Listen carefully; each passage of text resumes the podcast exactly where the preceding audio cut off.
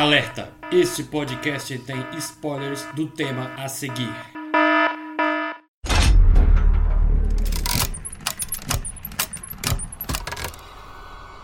Olá, eu sou o Davi Cardoso. E eu sou a Viviane Rodrigues. Convidamos vocês para entrar no nosso mundinho de terror e espanto.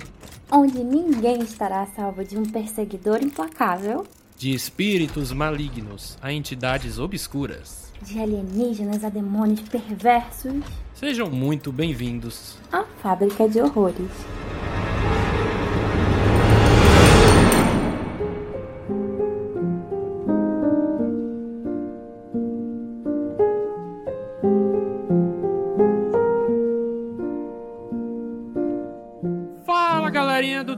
Estamos de volta com mais um podcast do Fábrica de Horrores.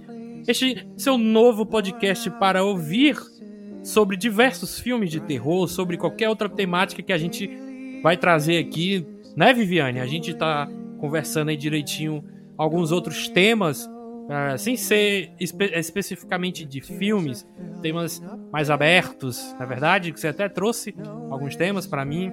Exatamente. A gente vai tratar. Vamos tentar sair um pouquinho da bolha de filmes, né? A gente pode falar de séries, a gente pode falar de livros.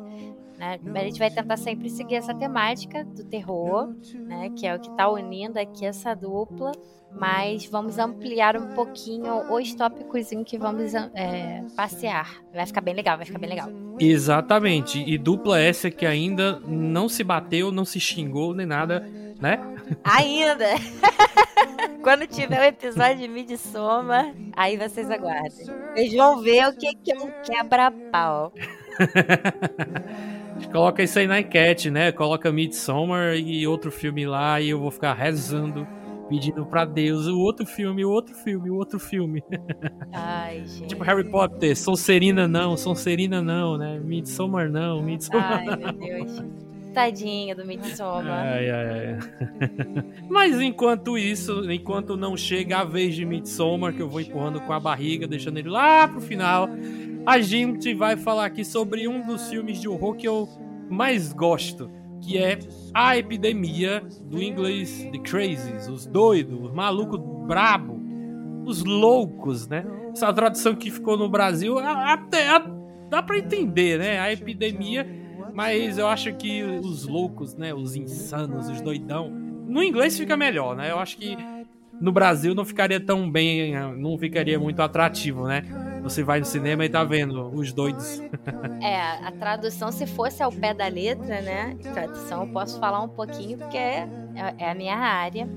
Mas a tradução. Especialidade. Minha especialidade. A tradução ao pé da letra, nesse caso, eu acredito que não ia fazer jus ao quanto no inglês ficou bacana. né?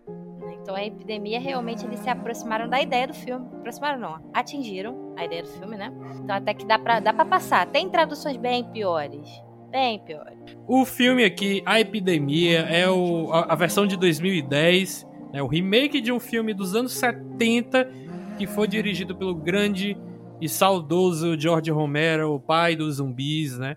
Esse filme não tem zumbis, mas tem coisa pior, que é ser humano, só que é, infectado, né? Ficando mais ser humano ainda, ou seja, pior ainda. O quê? Porque não tem jeito pro ser humano, gente. É isso que eu tô dizendo. O ser humano é, é, é- é o câncer desse mundo, já dizia o agente Smith. Stephen King já cantou essa pedra há muito tempo. Escreva sobre as pessoas. E os livros dele você vê que pode ter o bicho-papão que for, que no final o, o- o coração bate mais apertado. Não é nem quando as pessoas vão enfrentar o bicho-papão, é quando tem uma outra pessoa na rua escura com você. Aí é que é o problema. Exatamente. Aprendam com o Stefano Rei. Né? O que, que é pior? O Pennywise ou o Jack Nixon com o Machado? Vou deixar essa aí pra vocês, ouvintes. Eu, particularmente, tenho medo do Jack Nixon porque ele já tem uma cara de perturbado. Então eu não queria estar no mesmo lugar que ele sozinho. Passa mais férias no hotel dele, não quer não? Aquele friozinho Não, não, não, não. Deus me livre. Simbora, pessoal. Vamos falar aqui sobre a epidemia e o que que se trata. Esse filme, como eu falei, ele tá lá na Netflix, pelo menos no dia dessa gravação. Eu não sei se já tiraram, porque a Netflix tem dessas, né? Some um filme assim do nada.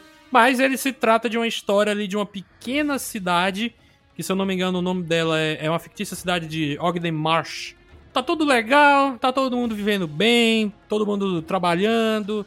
Tem lá o xerife da cidade que é o Timothy Olyphant, né? O cara que fez o Cobb Vanth agora na série do Mandaloriano. É, ele já foi o Hitman, Assassino 47. Ele já foi o Ghostface no Pânico 2. Então é, ele é um ator que já é um pouco rodado, né? Eu até gosto do, do trabalho dele. Esse cara, a esposa dele e o parceiro dele lá da delegacia começam é, a perceber que tem alguma coisa estranha com as pessoas da cidade. Que uma hora elas estavam bens, estavam normais, e no dia seguinte estão praticamente enlouquecidas, ensandecidas, fazendo coisas que jamais fariam é, em sã consciência, como botar fogo na casa, é, matando a sua família, ou um cara entrar no meio de um jogo de. Acho que era beisebol, com uma espingarda. Então, o xerife, o parceiro dele, né, e a esposa do xerife vão tentando descobrir o que está acontecendo. Eis que a parada é que um avião é, do governo americano, do exército, não lembro mais. Já tem duas semanas que eu revi esse filme, já esqueci um pouco. É, ele cai né, no, num rio lá da cidade.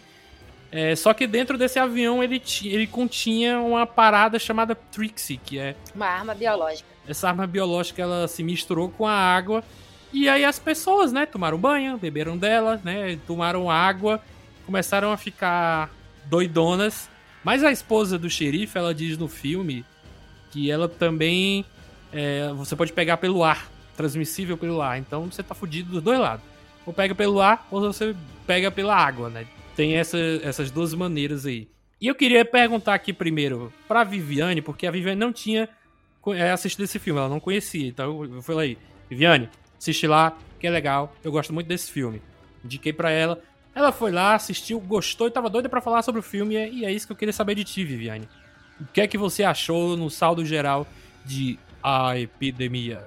Achei que nesse contexto atual, já vou, vou iniciar aqui colocando para vocês, né? Que fica até como um aviso para quem decidir assistir e tudo mais. É, gente, nós estamos num contexto muito complicado, numa situação muito sensível em relação à, à pandemia que estamos passando, né?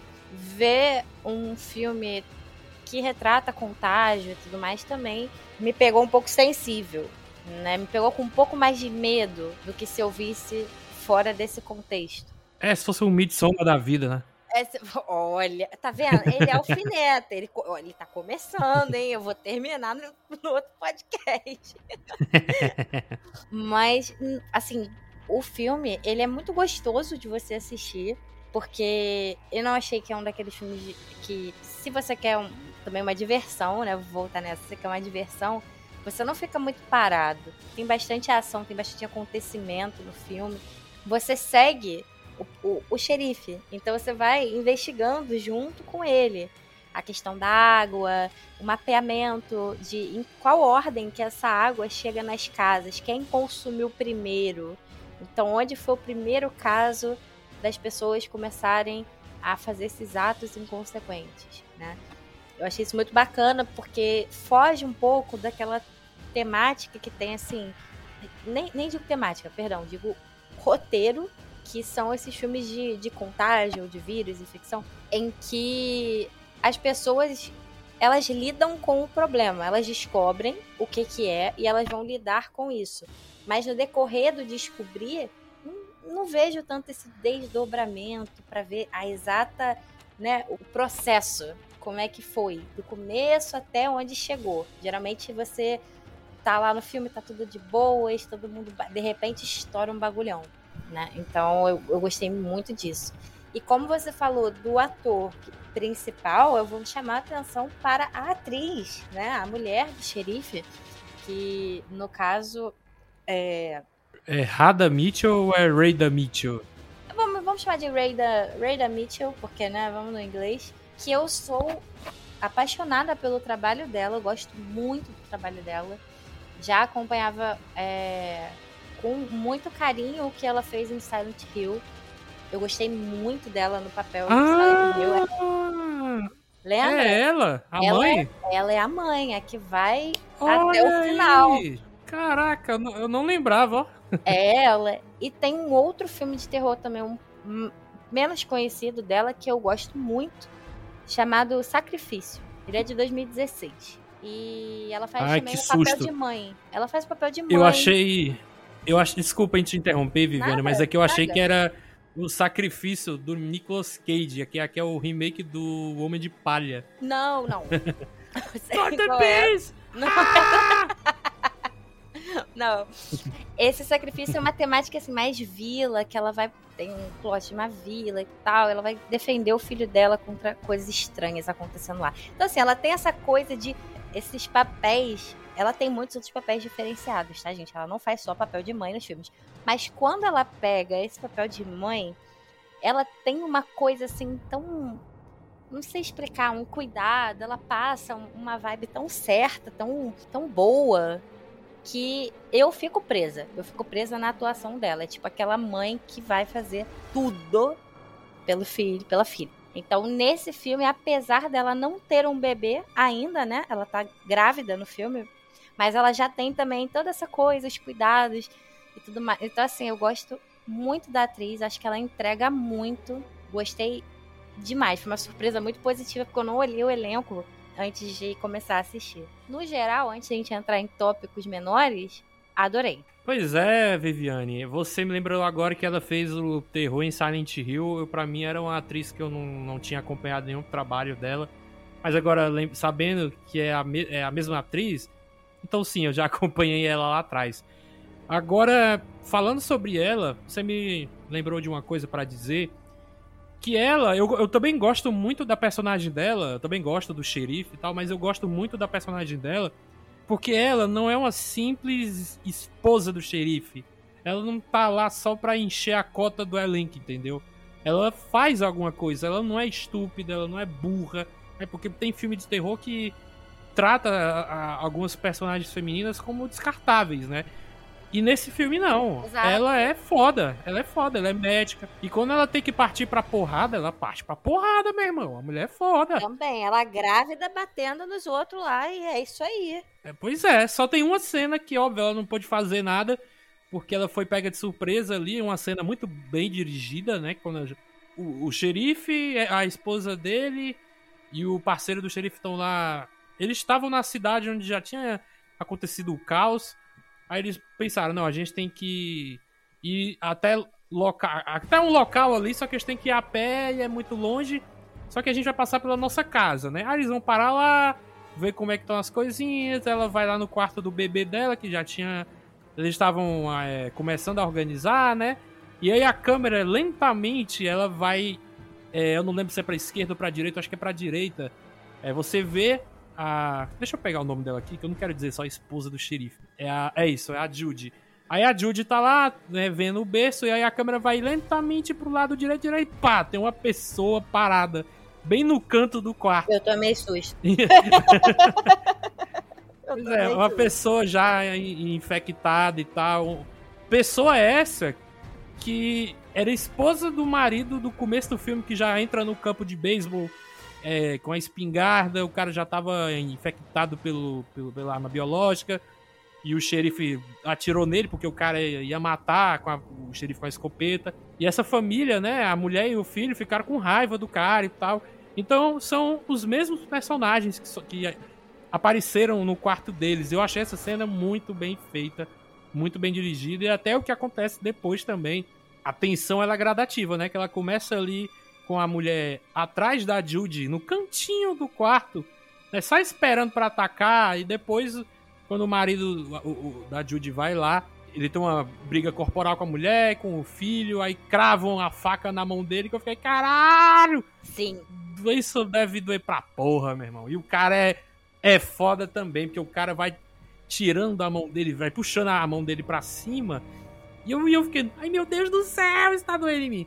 né, pra poder tirar a faca do chão e cravar na garganta da mulher. Ora, essa cena toda é muito foda, é muito bem feita. muito Realmente, bem essa construída. cena me surpreendeu bastante. E ela devia estar pensando, nossa, o Davi indica bons filmes mesmo. É, eu gostei. Porque se fosse eu indicando. Podia ser Midsommar, né? Sua indicação. Ah lá, é. ó, isso vai virar.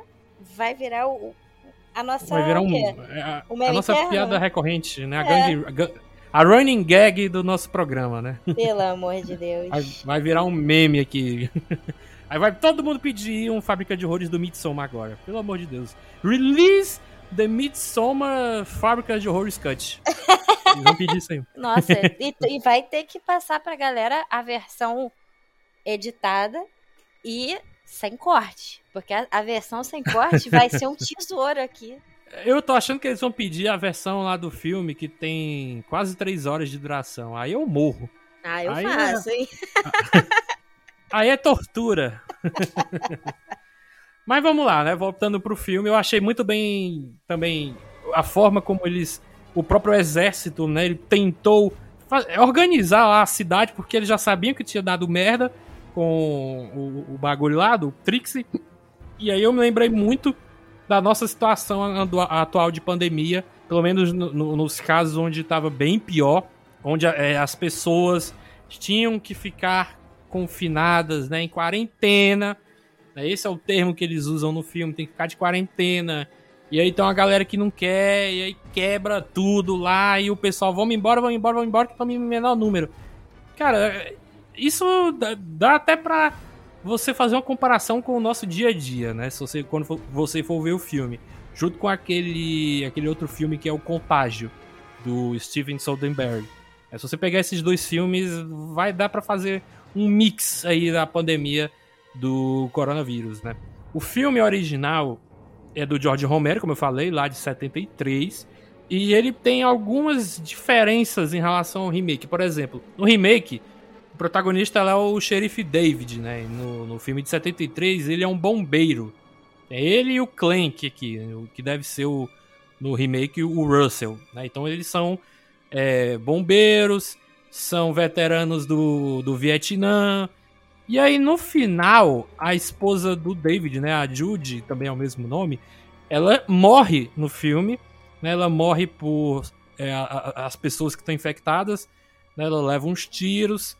É, o David ele descobre que ele é imune ao vírus, mas ele, ele resolve ficar calado. Ele não fala pra ninguém que ele é imune. Tipo assim, quer deixar o circo pegar fogo, já que minha mulher morreu, né? E no finalzinho, tem uns cientistas que eles conseguem até é, inventar uma, uma vacina. Eles criam, só que ela é destruída. As amostras são destruídas porque é, várias pessoas infectadas aparecem lá quebrando o, o- parada da quarentena, então matam um monte de gente, quebra, quebram tudo, inclusive as amostras da cura. Então, deu merda, né? Então ninguém consegue ficar curado, o caos continua. É, agora o povo do exército eles, eles, eles se movem para outra cidade, né? Que eles vão se realocar lá para Louisville, porque eles descobrem que sintomas dos- do, do vírus foram reportados por lá. Então, pouco a pouco a gente entende que esse filme podia virar uma pandemia também. né, no, no mundo inteiro, né? Porque, mas é porque o filme acaba aí a gente não tem como saber. Mas se continuasse assim, ia, ia ser no mundo inteiro. Que é algo que parece também um pouco com esse filme. Porque ele acaba de um jeito que a merda vai continuar, né? Eles jogam a bomba nuclear na. na- em- como é que é o nome da cidade aqui? Já esqueci. É, Ogden Marsh. Eles jogam uma bomba nuclear na cidade porque é o que o exército americano faz quando não encontra outra, outra solução, né? Pra resolver o problema. Jogam uma bomba nuclear. E é isso que eles fazem. Puf! Uma cena muito bem feita, inclusive, porque antes disso a gente já tinha um outro embate do, do David e a Judy contra é, o povo infectado lá na, na- naquela, naquele restaurantezinho, né? Aquele- não, não, não é nem um restaurante, tem um nomezinho. de. Uma parada de caminhão, no caso. É uma lanchonete barra parada de caminhão, então aparecem outros infectados lá pra tentar matar eles e eu acho um compilado de cenas muito legais. Primeira que a Judy encontra vários caminhões com pessoas totalmente queimadas e essas pessoas eram justamente as pessoas que não estavam doentes e o exército falou, ó, entrem nesse caminhão que vocês vão pra um lugar seguro. Só que não, não era lugar seguro coisa nenhuma, eles iam morrer. Então eles estavam matando geral. Não queriam nem saber se a galera que não tava doente não tava doente, né? Então isso já é uma, uma cena pra, é, pra, pra quebrar a sua expectativa, né? Porque você, você achava que eles estariam bem, né? E não estavam. Então, te, tecnicamente, só estavam sobrando eles dois, né? O David e a Judy, da, das pessoas que não estavam doentes. É, a outra cena que, é, que eu acho muito boa é a Judy tava lá sozinha bebendo água, enquanto o cara ia lá pegar umas roupas, ia pegar água. E aí ela vai na lanchonete, ela se levanta para pegar alguma coisa e volta. Quando ela volta, tem um cara parado na, na cozinha do, do local, né? E a, e, a, e a mulher não vê. Então você fica mais uma vez naquela sensação de tensão, de medo. A mesma cena que eu falei anteriormente lá, na mulher que tava parada no canto do quarto. Então provavelmente a Viviane deve ter levado outro susto, né? Sim. Confirmadíssimo aqui. Pois é, e esses infectados são o Batman, né? Porque uma hora a câmera pega eles lá paradão, e aí quando voltam, a mulher volta e a câmera também, é, ele já não tá mais lá. Então eu achei, caralho, rapaz. É, e a terceira cena que eu acho muito boa é justamente o confronto com esses caras, né? Que eles estão tentando fugir. Só que tem um cara que tá atirando com um rifle, tem outro que vai sair na porrada com o David. Isso debaixo do caminhão, né? Porque caminhão tinha ficado estacionado. Erguido. Sobre uma plataforma. É, sobre uma plataforma assim, aí ele usa. O David usa uma, uma parada lá que tá cheio de óleo para poder jogar no cara, né? Porque ele sabia que ia perder ali na porrada, que o cara já era forte e ainda tava infectado. Aí ele usa o isqueiro dele, taca fogo no cara, eu achei essa cena muito foda também. A Judy também, ela se escondeu no caminhão e pá, dá um tiro de 38 na cara lá do, do redneck infectado. Então achei essa cena muito, muito, muito foda. Toda ela, né? Toda a construção dessa cena. E aí eu queria saber mais uma vez de você, Vivente, se você tem algum momento desse filme que você falou, caraca, essa cena é muito boa. Uma coisa que eu queria comentar sobre o filme não era nem exatamente uma cena, mas foi uma sensação que ele me trouxe. Como eu falei, é... teve angústia assistindo, o que foi, de certa forma, uma novidade para mim, mas só aconteceu uma vez. Deu sentir uma angústia, angústia mesmo, assistindo um filme de terror. Nível mas fica tubarão? a curiosidade. Não foi em Tubarão. Tubarão foi, foi medo, tá? Mas angústia ao ponto de eu, assim, querer pausar o filme para dar uma respirada.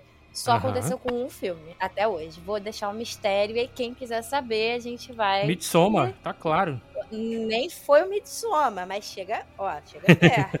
Ah, esse aí eu forcei. Esse, esse Midsommar eu forcei, desculpa, É. gente. Mas esse, é, esse da epidemia, eu me senti angustiada pela situação, né? Vou bater nesse ponto de novo, que é importante, né? Porque apesar do nosso podcast ele ser pra se divertir, ser pra gente fazer os comentários divertidos, também a gente, obviamente, a gente encara essa situação com seriedade. Mas me lembrou o filme Fim dos Tempos, com a Zoe Deschanel. Tá ligado qual é? Hum, sei, sei. Não, claro que guardadas as devidas grandes diferenças, né? Nesse a epidemia a gente está tratando de uma arma biológica que se espalhou pelas águas e tudo mais. No fim dos tempos a gente está tratando de um vírus que a própria natureza eh, desenvolveu para se vingar de certa forma, né, do ser humano, né, para dar aquele payback bonito. Passa uma mensagem de que seria para purificar o mundo, né? Porque tanta gente morreu que diminuiu a população e aí a natureza entra em equilíbrio, uma coisa assim que eles tentam passar. Mas guardadas as devidas diferenças deles, me lembrou bastante essa sensação, sabe, do, do desespero e de ficar menos pessoas na rua. E você, um dia a rua principal tá lotada, no dia seguinte você passa ali e, tipo, cadê? Cadê as pessoas, sabe? Então eu achei que foi uma boa construção de um filme assim, nesse, nessa temática. É, eu, eu concordo também com você, né? A parada do fim dos tempos, eu, eu gosto muito da, da premissa dele, né? O, a execução do filme é que É. já são outros já são outros 500, né? O melhor momento não é nem as pessoas se suicidando, né? É o Mark Wahlberg falando com uma planta. Eu acho que é, é o melhor, melhor momento do filme, é a melhor cena, cara. A melhor cena. Eu nem lembro dessa cena. É, ele fala porque ele já sabe que a. Eu acho que é isso, que ele sabe que a natureza tá fazendo isso, então ele se vê assim com a planta começa a falar com ela. Eu não lembro exatamente o que, mas ele fala, tipo assim, ô cara, não faz faz isso não, a gente tá tentando sobreviver e tal, não sei o quê. Mas o filme tem, tem, tem boas cenas, né? Mas é. São cenas é, avulsas, né? Que você podia pegar e usar como um curta na, na internet, né? Mas comparando com a epidemia, que já é bem diferente, né? Na questão da qualidade, já é- já é bem melhor. É, Uhum. tem, outros, tem outras cenas também que são muito boas. Esse filme tá é, recheado de cenas boas. Eu ia falar aqui da, da cena que um cara. A, a- Judy, ela tá presa, amarrada numa cama junto com outras pessoas que tinham testado positivo, né? É, só que ela é que tá grávida, né? Então pessoas grávidas, elas ficam com febre e tal. E aí a galera achou que ela tava doente. E não era isso. E aí eu ia comentar a cena que aparece um cara com a. Qual é o nome daquele Era negócio que ele tava usando? motosserra, não era? Não, não. Não era uma motosserra, não. Era um negócio. Parece um tridente. O Ah. nome daquilo, velho. Eu esqueci agora. Caraca, eu não sei. Eu não lembro, gente. Eu não lembro o nome. Caraca. Não. Calma que eu, eu descobri. Porcada. Isso. É uma- Google ferramenta tipo tridente. Apareceu aqui. Caraca. Mas então, é isso, uma forcada. Eu poderia falar dessa cena que é muito boa também. O cara vem devagarzinho, né? E o suspense aumentando, e ele vai matando pessoas que estão na cama, ele crava forcado nas pessoas, e aí vai lentamente chegando na Judy.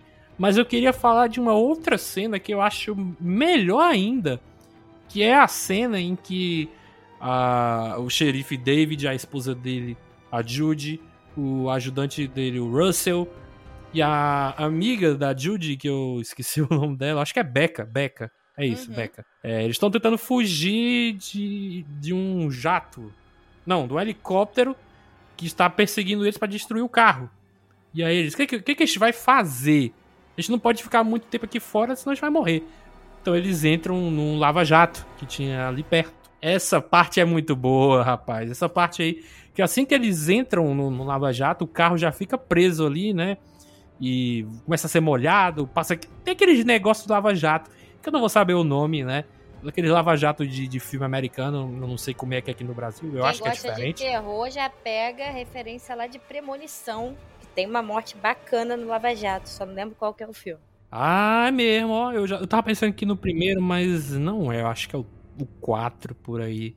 E aí, mais uma vez, né? O, o, o vidro lá tá todo molhado, mas você vê a silhueta de uma pessoa parada na, na entrada do Lava Jato. E aí começa, né? Mais uma outra parte tensa, em que os infectados quebram o vidro do carro, tentam arrancar eles pra fora do carro. E aí é muita, como diria o Miguel do Piuí, é muita lutação. Lutação e gritaria, eu acho. É uma coisa assim. Lutação e gritaria. Eu conheço outro ditado. É como eu. Pois é. É justamente isso. Ele só faz. Ele só faz a troca das letras.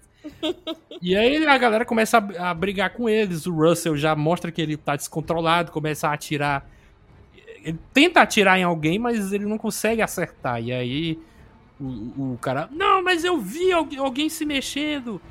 E aí o David fala: Russell, tudo está se mexendo aqui. Rapaz, é uma cena muito foda.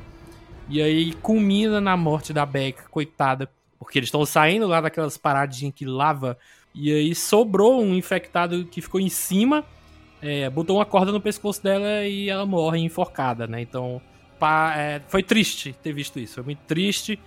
É, mas ao mesmo tempo é, serviu para que eles não morressem, né? Porque eles, eles saem do carro, matam alguns outros infectados e o carro sai lá bem devagarinho, né? Saindo do lava-jato. E aí você só vê o helicóptero passando e puf, explode o carro, né? Então, toda essa cena, é, eu acho que a, a minha cena favorita do filme é essa cena do, do, do Lava Jato, que eu acho que é, é a melhor.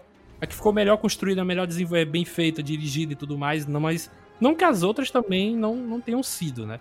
Mas eu acho que essa foi muito boa, muito É boa porque mesmo. essa entrega tanto a ação quanto a violência, pra quem gosta no filme de terror, quanto até certo grau de comédia, né? Porque só por essa fala aí que você reproduziu do, do, do xerife, assim, você já vê que tem, tem um humor ácido ali, né? Do tipo, pô, É. o, cara, o cara é policial, pô, atira, tá atirando em tudo que tá se movendo? Qual foi? Calma aí. Tem toda uma questão dessa.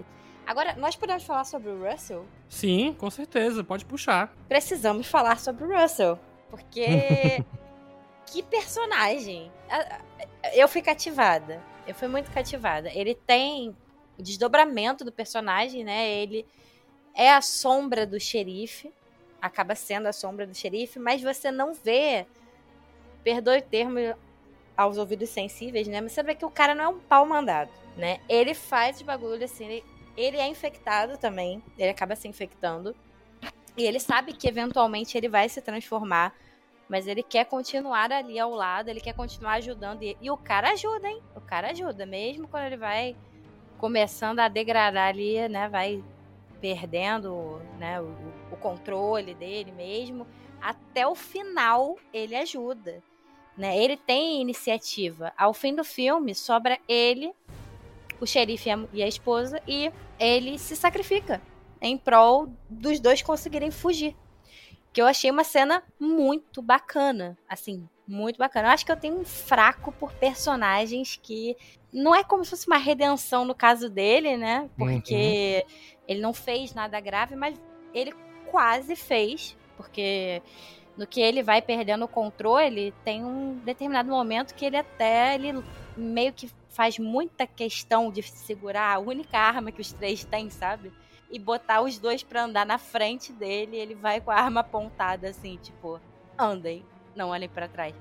Porque obviamente os dois teriam que matá-lo em algum momento, né? Antes que ele matasse eles. Apesar desse momento ele ser meio ruim, cara ruim nesse, nessa hora, é como se ele fizesse essa redenção no final, do tipo, ah, eu já vou morrer, é, eu não vou conseguir ir mais pra frente com vocês, então eu vou distrair os caras aqui, enquanto isso vocês vão conseguir fugir pro outro lado. Achei incrível, acho que esse é o meu fraco. É personagem que tem esse ato da redenção de ir lá, de salvar, de dar vida pelo outro. Eu já fico toda boba. Já quer me conquistar, já tá aí, ó, o personagem montado. É que nem o, o, o personagem lá do massacre da Serra Elétrica lá. Exatamente, só que aquele era, né, bad boy, uhum. né, bastante, né, o cara era desagradável, mas eu gostei bastante. Você tem fraco por bad boys, Viviane? Bad boys não, eu tenho fraco pelo cara que sacrifica, entendeu? Hum. Que ele vai.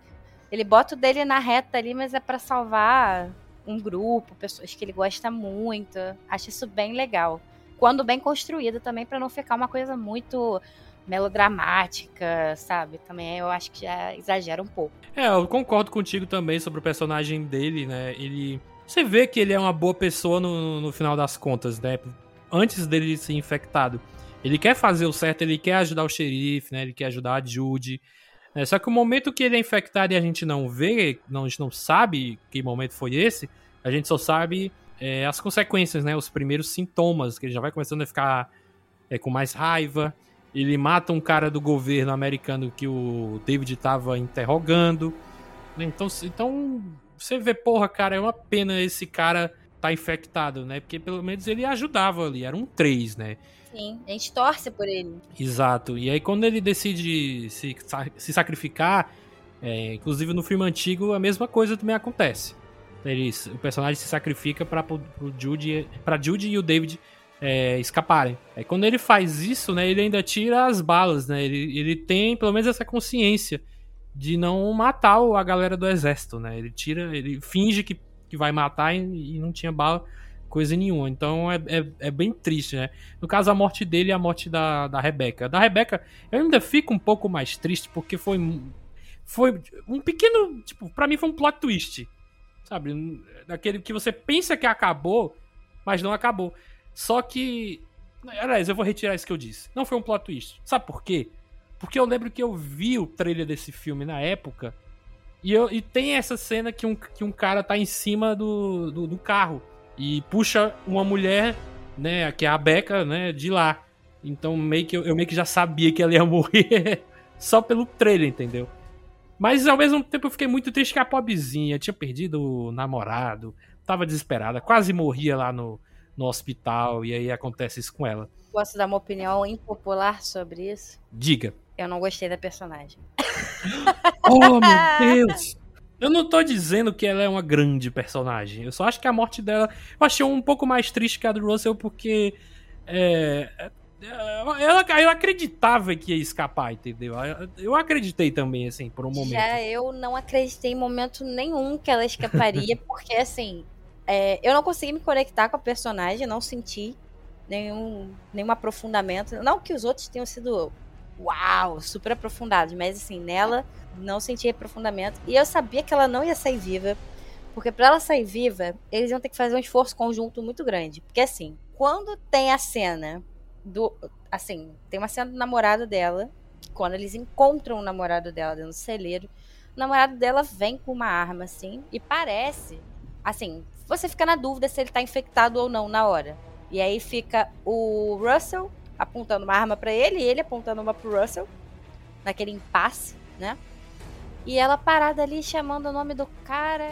Aí nesse, nesse momento eu me coloquei no lugar dela. Eu falei assim, cara, tô lutando pela minha vida tudo, eu sei que é, que é um namorado, mas o cara tá estranho. Eu ia ficar desesperada, eu não ia conseguir ficar parada ali, parada, só chamando o nome assim, falando, por favor, para com isso, abaixa. Não, eu, eu acho que eu ia ficar muito desesperada. Então, a passividade que a personagem vai levando algumas coisas assim, ela se desespera quando ela tá amarrada lá na maca. Mas eu senti, por exemplo, nessa cena da maca, eu senti que foi uma ênfase muito maior na Judy né, no que, que ela ia fazer para resgatar. Era como se a, a, essa personagem, a Becca, fosse o elemento para ser resgatado pelos outros, para ser ajudado. Eu não achava que ela ia chegar até o final. Não senti um gás na, na nela, assim. Eu compreendo, compreendo. Até porque um ano antes ela foi visitar ali o Crystal Lake e, e também papocou. Né? Ela também morreu. pois é, a, a, atriz ela tem esse histórico em filmes de, de terror também. Mas de toda forma, eu não me surpreendi muito com a morte dela. Achei. Assim, foi. Tá.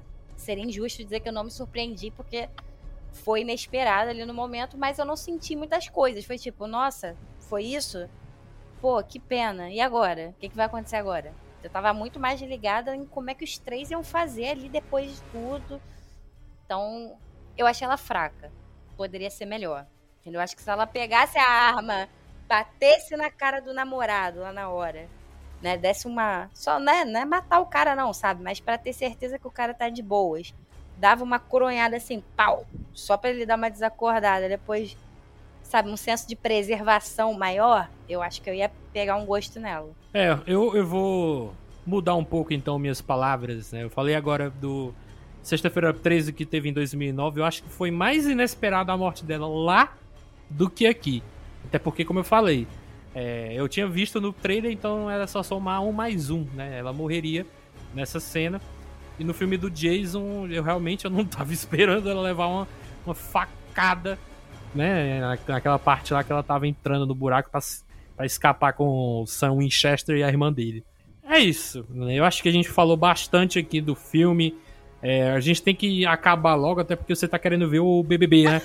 é, ele tá entregando, gente. Fanzaço de Big Brother. É, você quer assistir. Eu, eu não vejo, eu acompanho pelo Twitter. Eu acompanho todos os canais. eu acordo de manhã, eu vou. Rapaz, quem foi que saiu? Aí vou olhar lá no Twitter. Saiu pessoa tal. É, quando não é paredão, já o resultado do paredão é quem foi pro paredão, quem ganhou prova de não sei o quê. Aí eu fiquei, aham, entendi, beleza.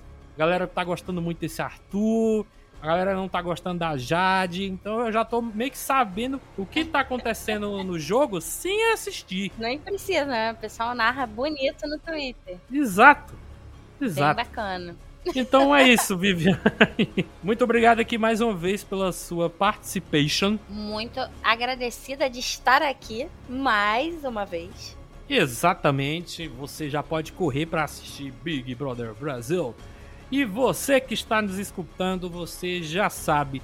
Se você gosta do nosso podcast, compartilha para quem é fã de terror, para quem não, não é fã também de terror, mas tem curiosidade de saber o que esse filme conta, o que, que ele quer nos dizer, né? Se você pode até se interessar em assistir o filme depois que escutar, Pode acontecer, já aconteceu comigo. Então faz isso, cara. Compartilha o nosso podcast.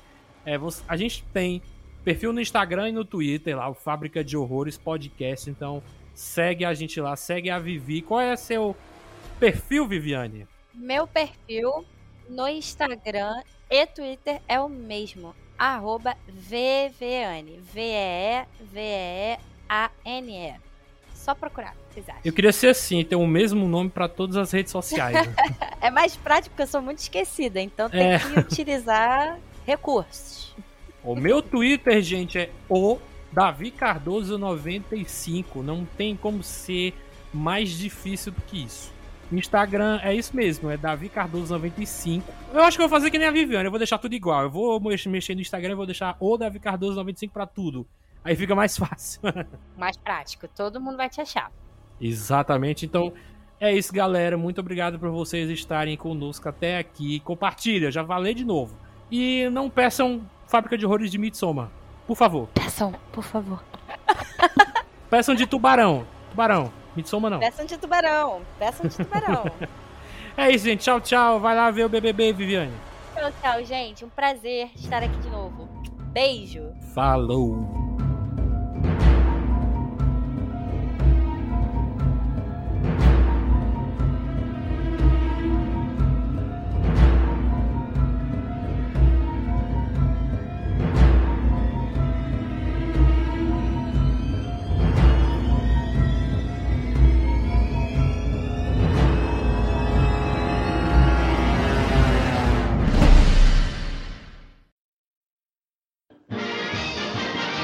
Esse podcast teve edição Davi Cardoso.